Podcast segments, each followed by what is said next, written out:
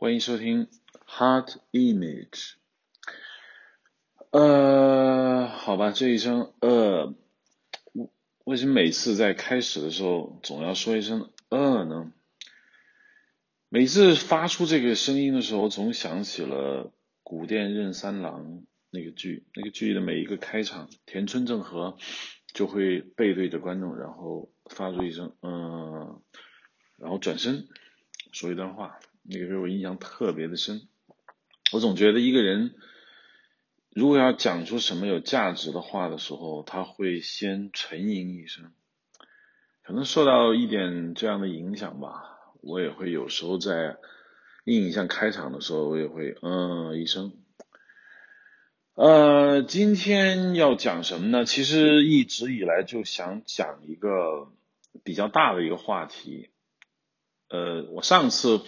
在那个讲那个 leading female role 那一期的时候，我就说，其实我更喜欢一个人来讲。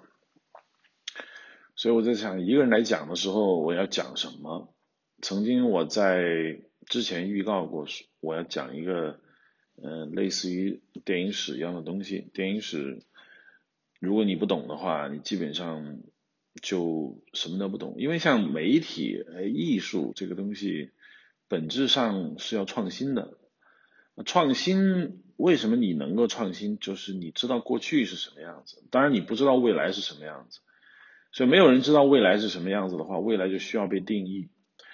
但是创新意味着反叛，反叛就一定要有个反叛的对象，所以无论你是从事何种艺术形式，你都对艺术史是要有研究的。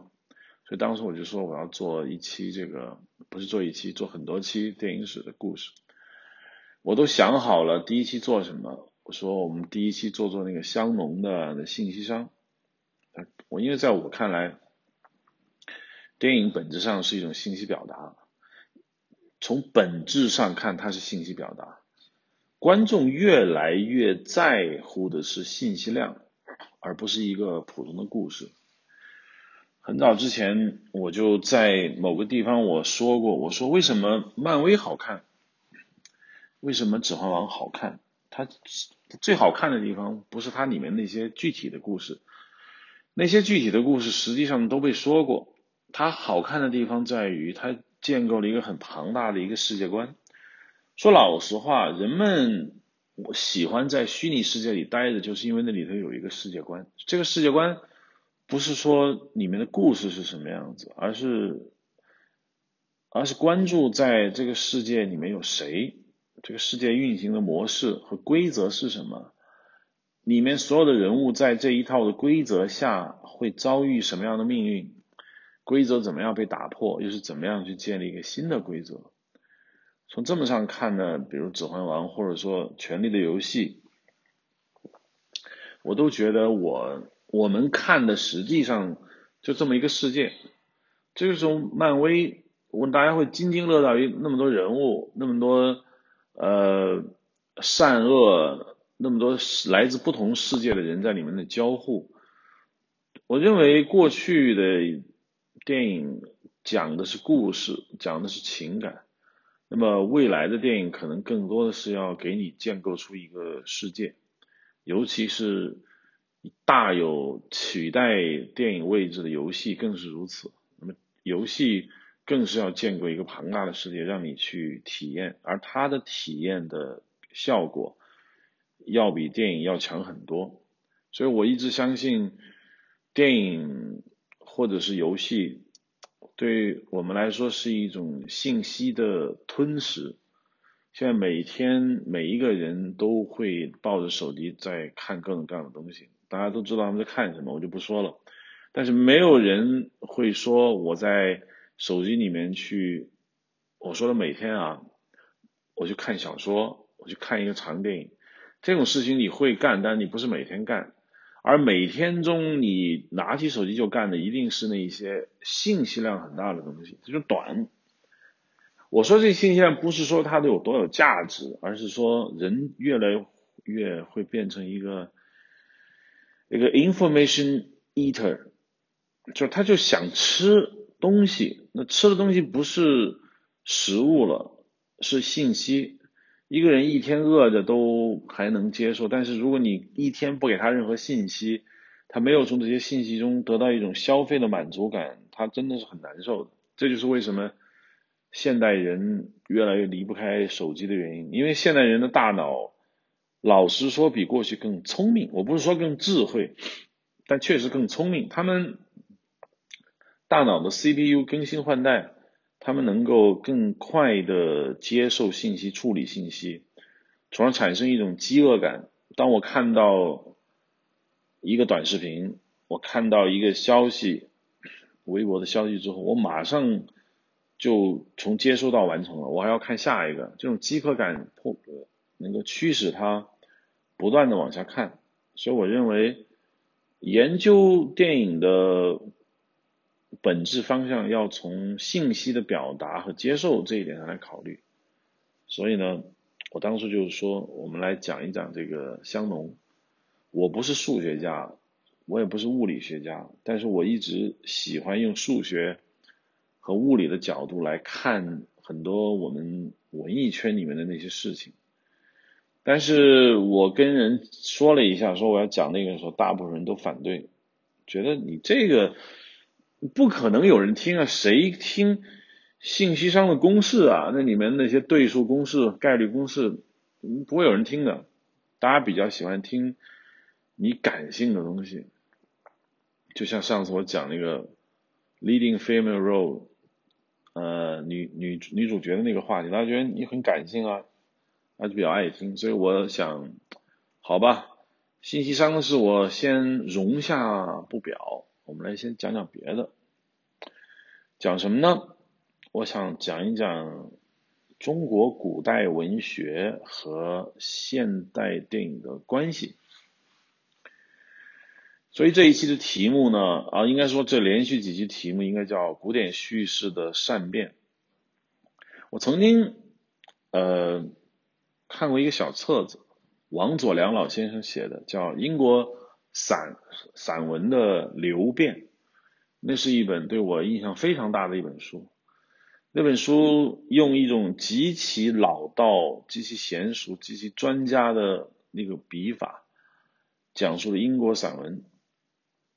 它并不是一个纯粹的文学史，它是一个精于此道的人去讲一个他熟悉的不能再熟悉、娓娓道来的一个东西。因为王佐良。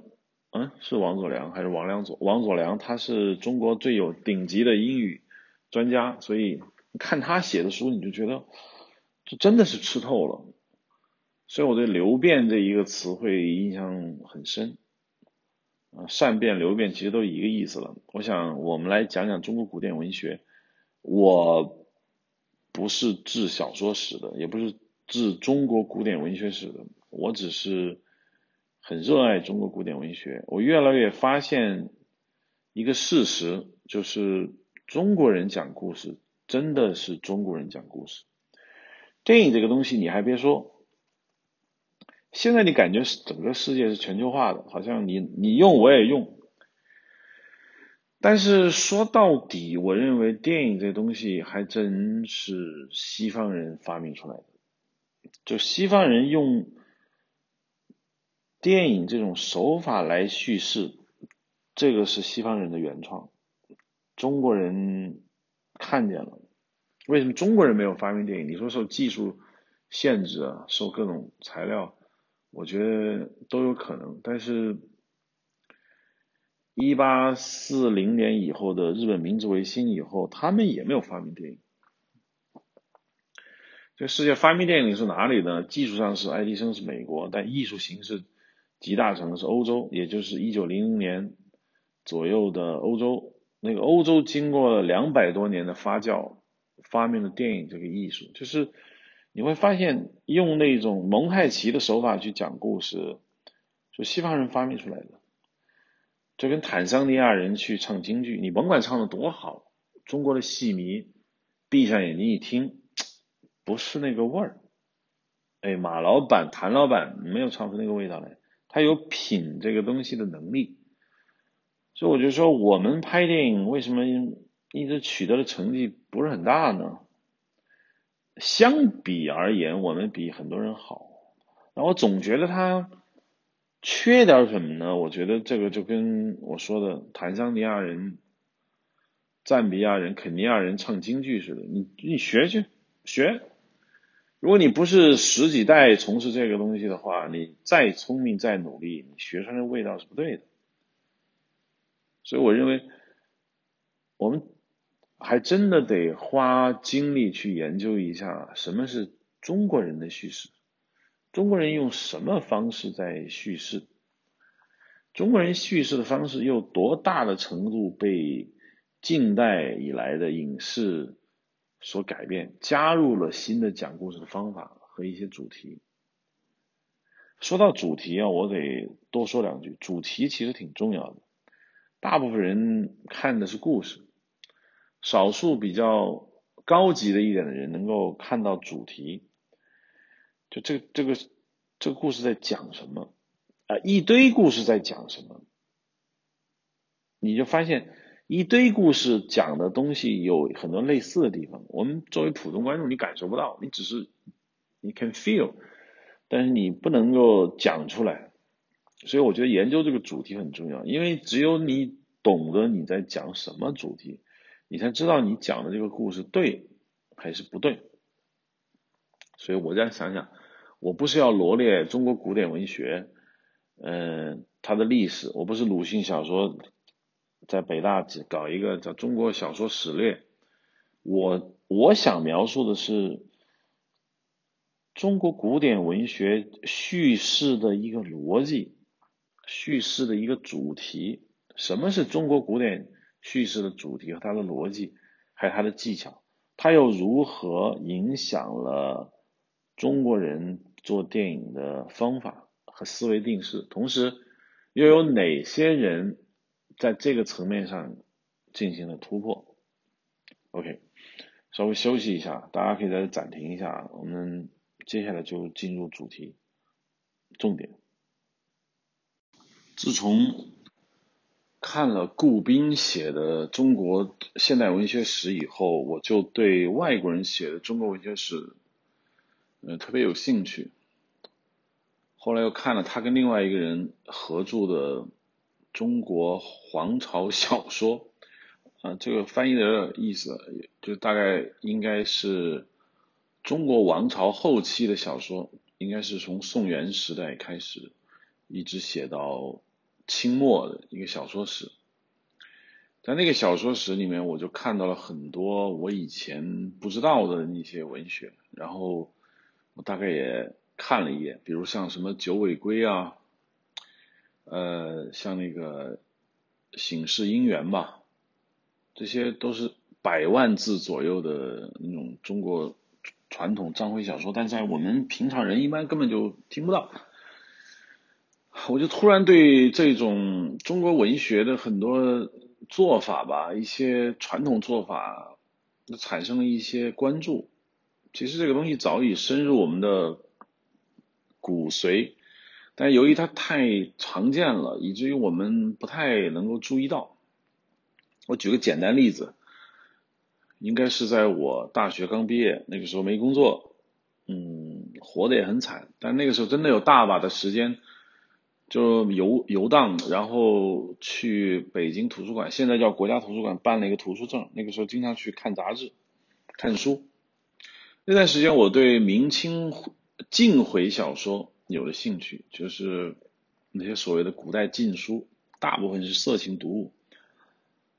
当时呢，我看了一本书叫《野叟铺言》，那本书其实我当时并不是太明白那本书是干嘛的，但是因为它很长，然后对这个名字呢觉得很有意思，所以我就开始看。那书真的是很难看，很难看。但我为什么要看呢？因为那里面有很多。就是你知道，像朝阳趣史、秀榻野史，或者嗯肉蒲团，或者是吃婆子传、浪史这些，就纯粹的色情小说呢，里头它是没有别的情节的，它只有色情描写。但是呢，野搜铺言呢，它色情描写有，但是它不是那么多，他大概写了一个叫文素臣的这么一个理想的文人，中国文人吧。然后从一个读书人开始，然后做了大官，然后替皇帝去征讨外国，然后辅佐皇帝成了帝师，然后人生特别圆满。但是他在这个人生圆满的这个笔触之下，他不忘记要写一件事情，就文素臣的女人很多，而大部分女人都跟文素臣之间有着那种我们不能叫忠贞的爱情，反正就是一个女人只要看见文素臣，那就会爱上他，然后就会跟他上床，然后当然他会借机写大量的这样的色情描写，写的也不是太好。那我当时看那本小说的时候，我就有一种很强烈、很强烈的感觉，就是本意淫文学，就你能感觉到作者本人其实写小说的目的是满足一种需求，就是你知道吗？就是一种所谓追求完美的人生。我们在《野兽扑园》里面看到的这种小说，是一直到现在。我觉得都没停下来的一种文学创作思路，就是意淫。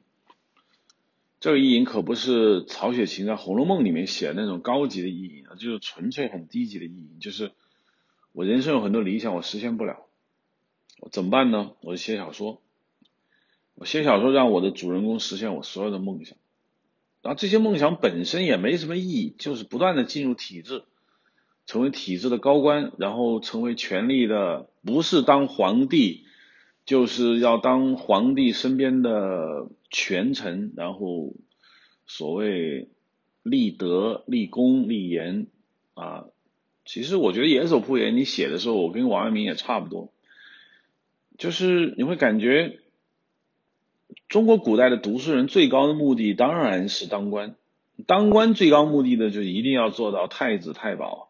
太子太傅这样的所谓的帝师，所以呢，进入体制内是是所有读书人的一个梦想。但是你要知道，真到了体制内，你也写不了小说，你们不会去写小说。真正写小说的是那些进不到体制内、科举上又比较失败的那些人。他们写小说的目的呢，当然是要有一种人生的追求。我把这种人生追求就叫做追求完美，因为很多小说也未必就是。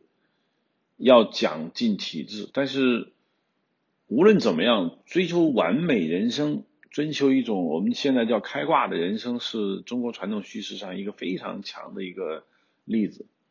为什么我说影响到现在呢？你比如看现在的所谓的网络文学吧，因为我看的不太多，比如像临高启明这样的啊，明朝复兴啊，或者是修仙小说呀，或者是写那些。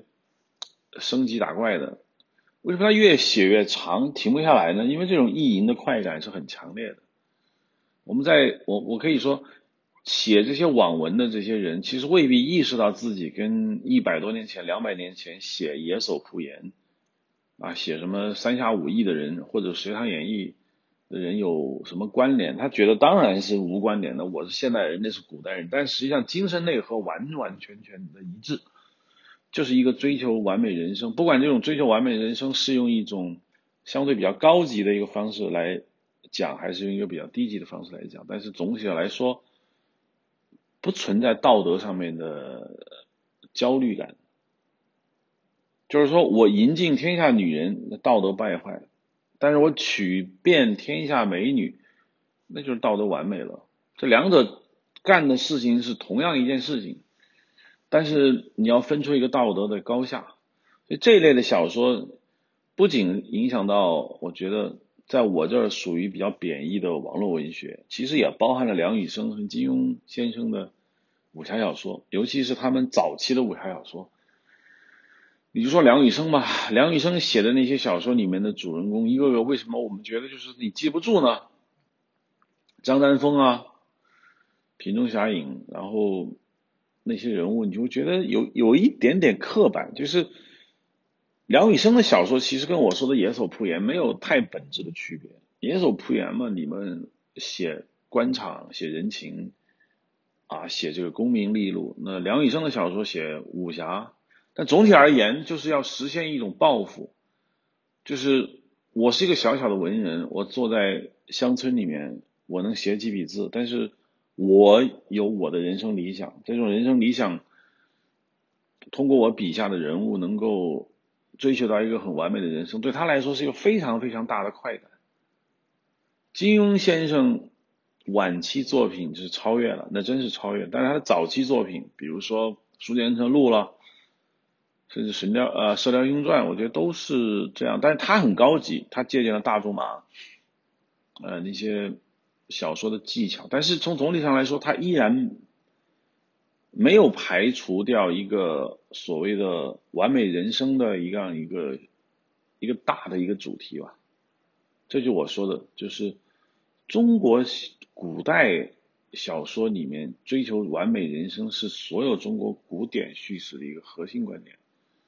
我们就刚才我提到的，比如说比较著名的那些历史演义，《隋唐演义》《说岳全传》《三国演义》，你给我们留下印象比较深刻的都是些什么人呢？都是一些里面的所谓的英雄。我真正意义的把这个这些古代章回小说看的比较认真的，就《说岳全传》，我是看的很认真。然后《三国演义》，就是我们就说听众最熟悉的《三国演义》。《三国演义》，大家最熟悉的人当然是诸葛亮。诸葛亮是一个什么人生呢？是一个完美的人生。尽管尽管他所辅佐的蜀汉最后没有成功，但是对于他个人来说，那还真是一个完美人生的一个一个体现。他很潇洒，很帅，他的智力超越所有人，玩弄其他人真的是如鼓掌之中。然后。他最强的敌人司马懿也最后也也没有得逞，所以我觉得中国人还是对一个完美人生这样的一个叙事有着一个很强很强的，我们我可以说叫怨念吧。我们说说现在的事情，比如说我从九十年代开始接触主旋律这种戏，我当时对主旋律就就很奇怪，就为什么你一定要拍一个？一个道德上没有缺点的人呢，就就是你觉得全顺拐，一个人道德高尚，能力强大，于是他就干了一系列显示他道德高尚、能力强大的一些事情，然后要求观众哭，我反正是哭不出来。当然，我当时的疑困惑就在于说，难道你们不觉得这毫无说服力吗？然后我问一些老编剧老师们，他们没有没办法回答我这个问题，但是对他们来说。戏就得这么写，哎，我就是要写一个人很高尚、很道德、能力很强大，然后一定有一个美女，无论是公开的示爱，比如说类似于那种省台女记者啊，对于某个人啊，我要嫁给你，或者是一个含辛茹苦的一个良家妇女啊，就是默默的爱着他，就是这跟野兽铺演的文素成有有什么区别呢？完全没有区别。就但是对于老编剧来说。他就是喜欢这么写，他就觉得这么写他有快感，这是没有道理可讲的。即使我跟他说不符合戏剧上的冲突和张力的时候，他依然觉得我就要这么写。说我直到今天我才明白为什么会这样，是因为这真的是中国的传统。老编剧们他深受中国章回小说、中国传统古典叙事的一个一个影响吧，这个东西真的是化到他们的骨髓里面。他们就喜欢这样写，他戏剧转折、人物内心的纠结，这这这这这是什么东西？就根本不重要。重要的是，我有一个卑微的人生，但我想有一个辉煌的一个梦想，我就要通过我的人物去实现。我的人物要不就是类似于革命领袖，要不就属于那种啊知识分子。像焦裕禄啊、蒋祝英啊啊，太多太多的主旋律电影就是那样，他们是充满感情去写的，不像有些人，包括像我这样的，就是你你不太能够真的去动情绪去写，他们是真的动了情绪。我原来一直以为他没动情绪，他们是假装的，他们是偷鸡摸狗、很鸡贼的去写，但是我发现不是，他们真的就是就是那么去写。以前我觉得很很奇怪，很变态，但是我现在觉得一点也不奇怪。他他受了中国传统叙事的这个影响。有些人是大师，他技巧上他就高一点，比如说像谢晋导演，然后或者一些某些人。那有些人呢就不是大师，可能很机械的照照搬一些某种设定。我觉得，呃，这些古典叙事和网络小说和我在这些老编剧写的主旋律的影视作品，其实这三个看上去很不一样的东西，但本质真的是完全一样，就是中国传统叙事的这种沉浮的东西，就是追求一种完美人生，追求一种楷模，一种教化。听上去这三者不一样，但是你你总你发现没有？经过我这么一讲，我我觉得我不是要说服听众也同意我的观点，我只是想说这就是我的观点。我觉得他就是那样去讲故事的。这反过来也就说明，就所谓四大名著有多么有意思。你看《红楼梦》，这就不是这样的；《水浒传》也不是这样的。然后《西游记》其实也不是这样的，《西游记》的完美人生有点奇怪啊。所以就是为什么我就说中国最伟大的小说，古典上啊，最古典时代最伟大的小说，为什么是《红楼梦》？或者有些人觉得是《金瓶梅》，就是因为它真的摆脱了中国这种传统叙事的窠臼。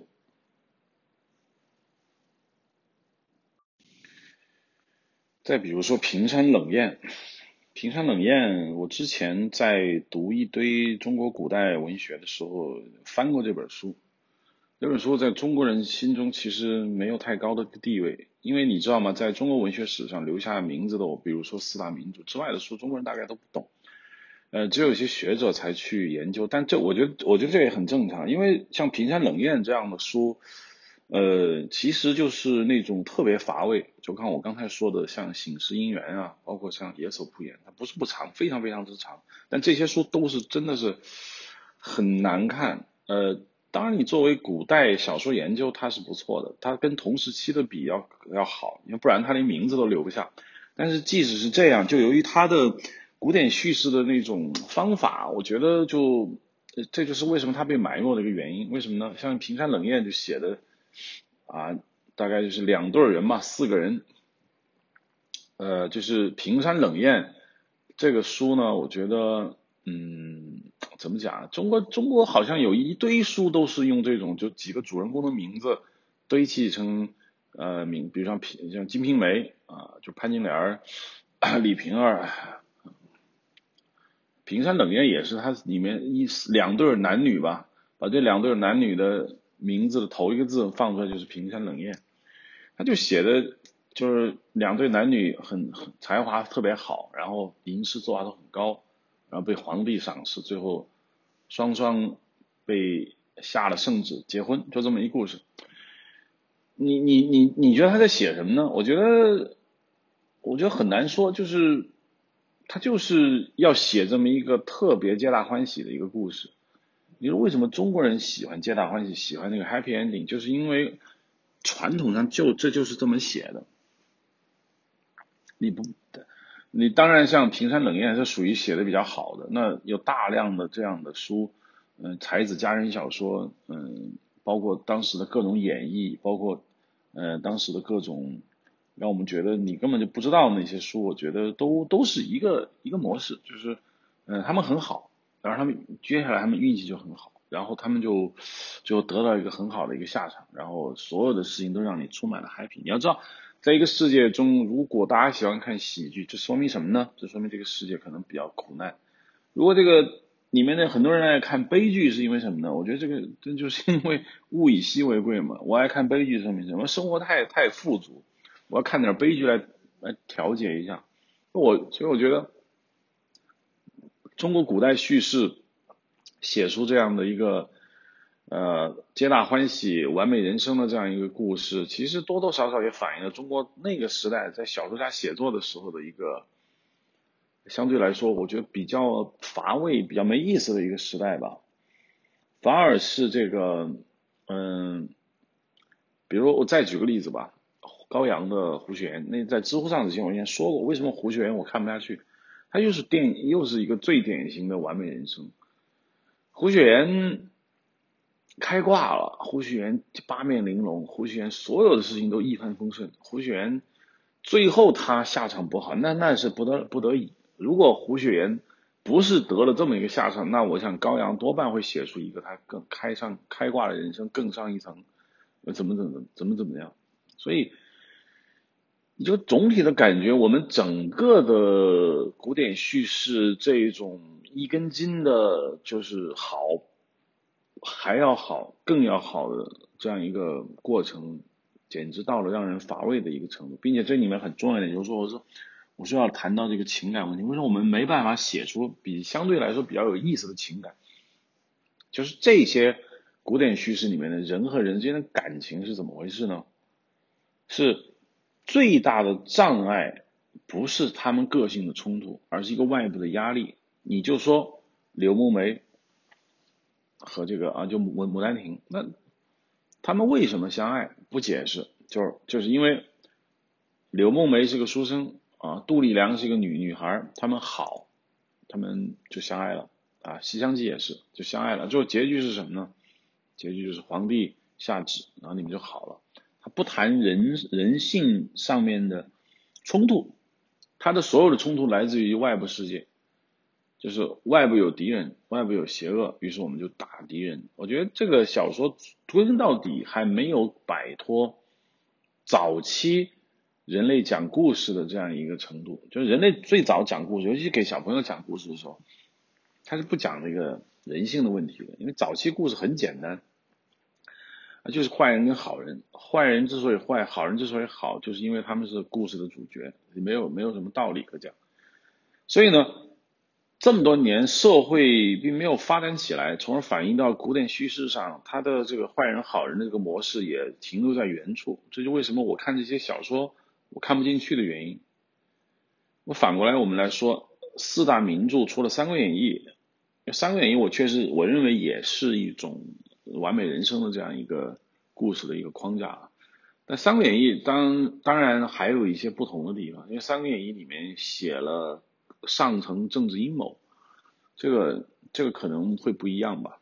但是四大名著里面，其他那三本，我觉得都属于另类。也就是因为他们是另类，所以你会被列入这个文学名著。其实这不是没有道理的。如果你说平山冷艳、醒世姻缘列为文学名著，我想史评家也也不会同意。为什么说？《西游记》它不是我说的这个完美人生啊，因为按照最传统的人生的写法，经历了九九八十一难以后，两呃一个两个封了佛的这样一个孙悟空、唐僧，然后还有一个净坛使者啊，包括善财童子，就封了爵位的几个人，他们要享受他们的人生啊，他们要去干更大的事情。可是整个《西游记》写到结尾，就是他们被封了。他看上去是一个完美人生的一个设定，但是他们中间所经历的种种的这个苦难的出发点，并不在于他们要追求功名利禄，而而在于追求一个信仰。这就是很不一样的地方，就是他们是为信仰而活的。唐僧从来没说过他做这些事情是为了回去当一个大官，或者他要封一个佛。其实这个佛给他。带来了什么好处呢？这个小说里完全也没有提到。所以《西游记》整个是一个，我认为神魔小说进到中国以后，中国是一个很世俗的国家。换句话说，我们没有一个很强的一个信仰体制。儒家思想，我之所以说它不能称之为宗教，就是因为它没有一个超验的，它没有一个摆脱于世俗社会一个一个。超越的一个思想存在，它其实强调是入世，就是你要当大官，你要辅佐国王，你要君君臣臣，父父子子，所以它并不是宗教。宗教一定有一个超越所有世俗世界的一个精神的一个存在，所以儒家它不是一个宗教。那《西游记》它之所以出出现这个神魔小说，它受了印度佛教的很大的一个影响，以至于这里面的太上老君最后会跟。如来佛祖、观音菩萨这些本不属于同一个神学体系的这样一个角色能打交道，就证明在印度佛教传入中国之后呢，人们开始发现这个佛教的魅力在于它提供了一些超越的一些思想，这就是为什么很多知识分子如获至宝的原因，因为这个是很新鲜的一种体验。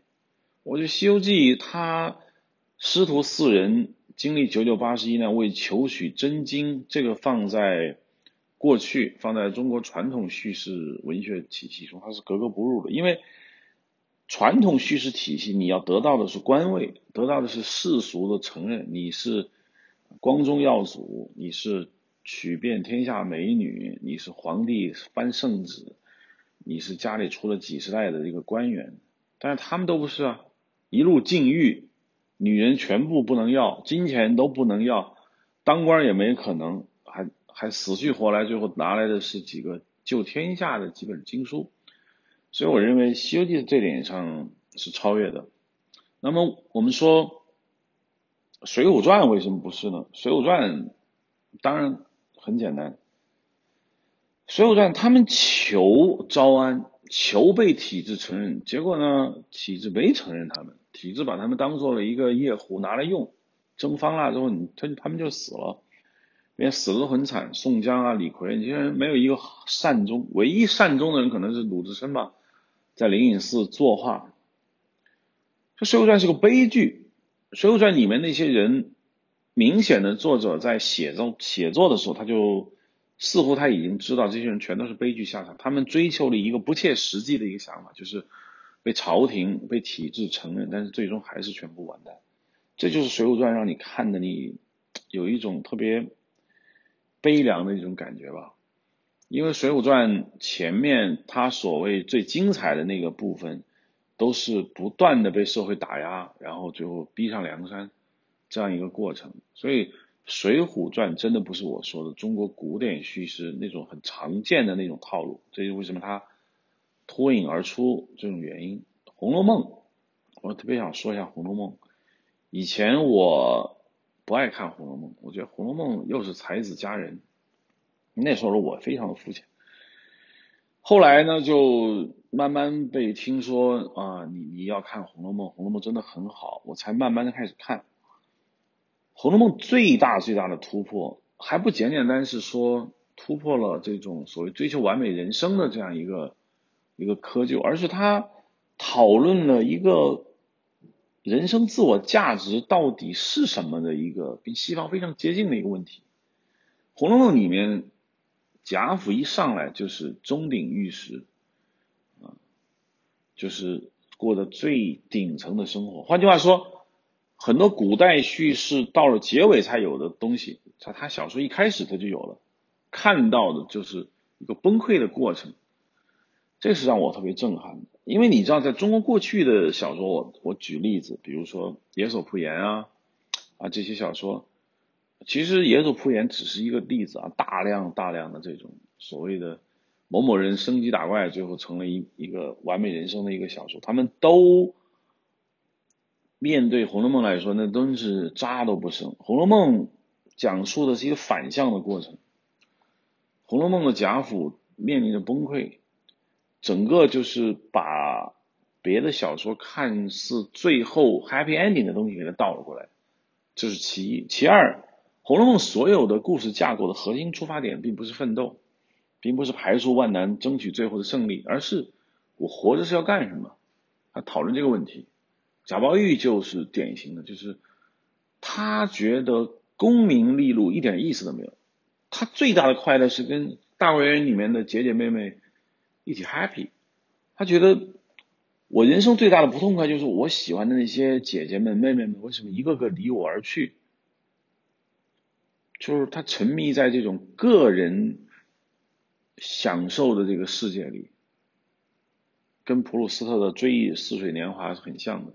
就是为什么？你看到《红楼梦》，你觉得它不是一个啊，康熙、乾隆时期写的那个小说，它是个现代人写的小说，就这个，就曹雪芹是怎么就穿越到那个时代，写出这么一本小说呢？第二，小说中的矛盾的架构和故事的冲突，并不是来自于所谓有个外部世界来打压你，然后这群贾府的人自强不息，当然不是。里面所有的故事情节都是人的欲望的冲突，人的灵性的冲突。贾宝玉和林黛玉的冲突都是因为个性的冲突。贾宝玉和薛宝钗之间的冲突就是世界观那种冲突，这个让你看起来也是觉得很现代，非常非常的那种现代。可能有些人说啊，四大名著，你你为什么不提《金瓶梅》？《金瓶梅》我我我没有全看，也不是说我挑着看啊，把里面色情描写我看完书扔了，我也不是，就是《金瓶梅》太惨了，《金瓶梅》里面的欲望统治了整个所有的人。对于我来说，我觉得它很真实，但是你让我去看，我还是有一点点。有一点点心理上比较难受，但是金瓶梅也确实是，呃，跟中国古典叙事有大相径庭的这个地方。换句话说，我不是说中国古代叙事它没有这些反完美人生设定的这样一个东西，但这太少。主流的小说还是完美人生。就为什么我说高阳先生写《胡雪岩》也好，写慈禧也好，都是一样的呢？就是洋洋洒洒几百万字去讲述一个人或者一群人走向人生巅峰，毕竟还是主流。尽管有四大名著搁在那儿供你学习，但是你知道，也只有极少数人愿意步四大名著的后尘，会去写这样一个小说。毕竟还是不好卖，毕竟还是违反他的一个初衷。为什么到了近代，我们的很多中国近现代文学？尤其反映到影视作品中的人，还是追求完美人生，还是要娶妻、英子、高官利禄、开国元勋，享受的后人的敬仰。为什么还是这一套呢？就是我认为四大名著不是主流，尽管它被冠以四大名著这个头衔，但它很可悲的，它就不是主流。主流还是我说的，作为中国古代叙事一第一个最大的特点，就是它是一个。对于文人来说的，就是对于一个中国个人来说，他如何追求他最高的人生价值，就是进入体制、进入世俗的成功这样一个一个主题吧。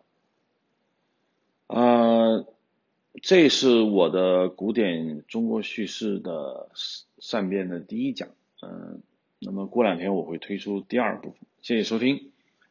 欢迎收听这一期哈德秘籍，大家可以在 ipn dot li 上来搜索印象，同时也我也会在微博上来更新这个消息啊，关注我微博的人应该知道，谢谢。